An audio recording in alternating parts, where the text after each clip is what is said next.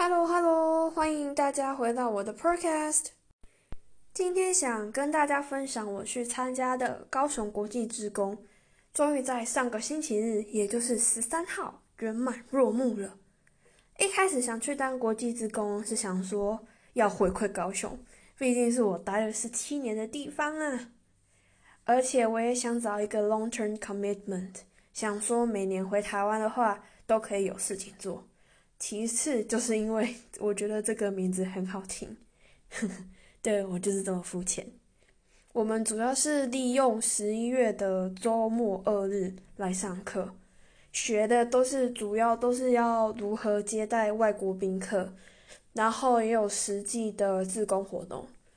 例如说，我们十三号的时候就去儿童之家办活动。我们在十三号之前先去那种。一个儿童博物玩具博物馆，把张就是他们那边有收集旧的玩具，然后把我们把那些旧的玩具、好的玩具整理一遍，然后再把旧的玩具传承给儿童之家的小朋友。不得不说，儿童之家的小朋友跟一般小学的小朋友比起来，我觉得他们比较暴力。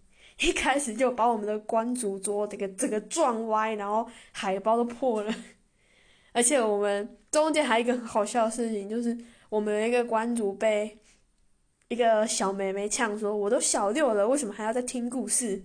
然后另外一个关主还被说：“不要这么急掰。”可是当他听到这些话的时候，是觉得有点好笑，可是又想说他们接触到这些比较负面的事。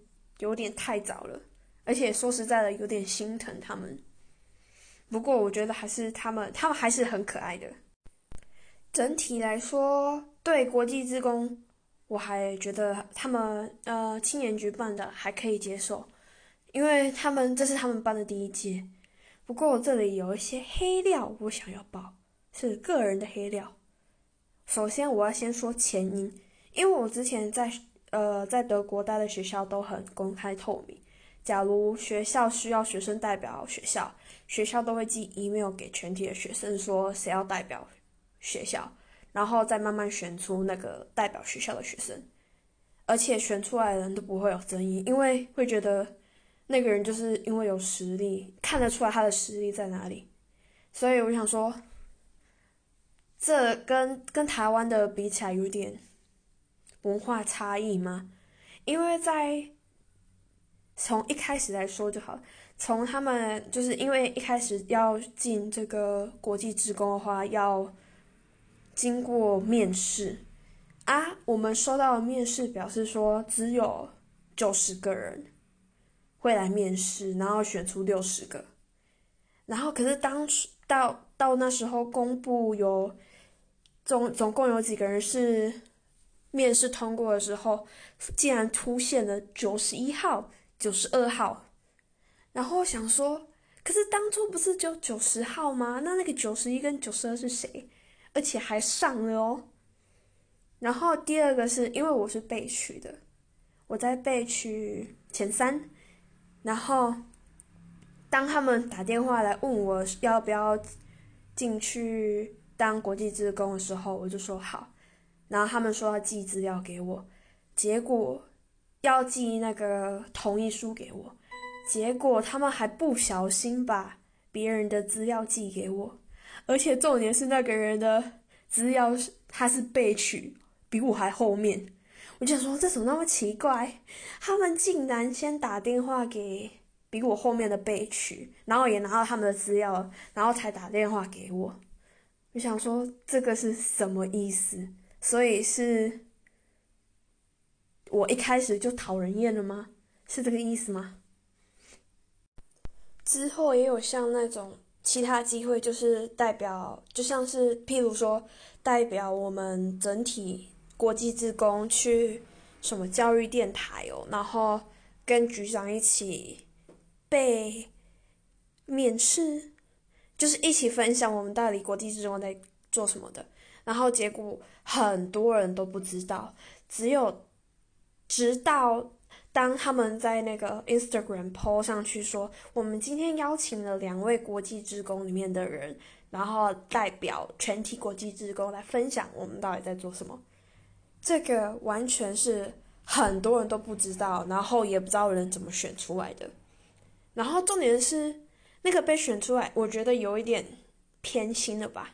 就是那个女生被选出来之后，我好就好像就一直跟那些国际职工的青年局的工作人员很熟嘛。到最后在那个 closing ceremony 的时候，他也是代表全体的人，然后上去发表词语。然后他穿的很正式，其他人都穿的很邋遢。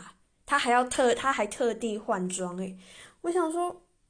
为什么都不告诉大家说最后一个闭点模闭闭典礼 closing ceremony 可以要可以要求大家穿正式一点，然后结果没有，他就自己穿的很正式，然后其他人都穿的就是刚做完自钩，然后衣服也没换，然后就去参加了。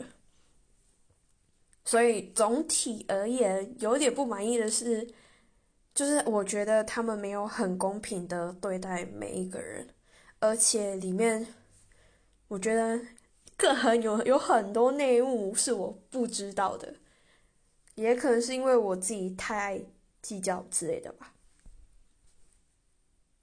今天就到这里，不过我还是希望未来今天就到这里，不过我还是希望今。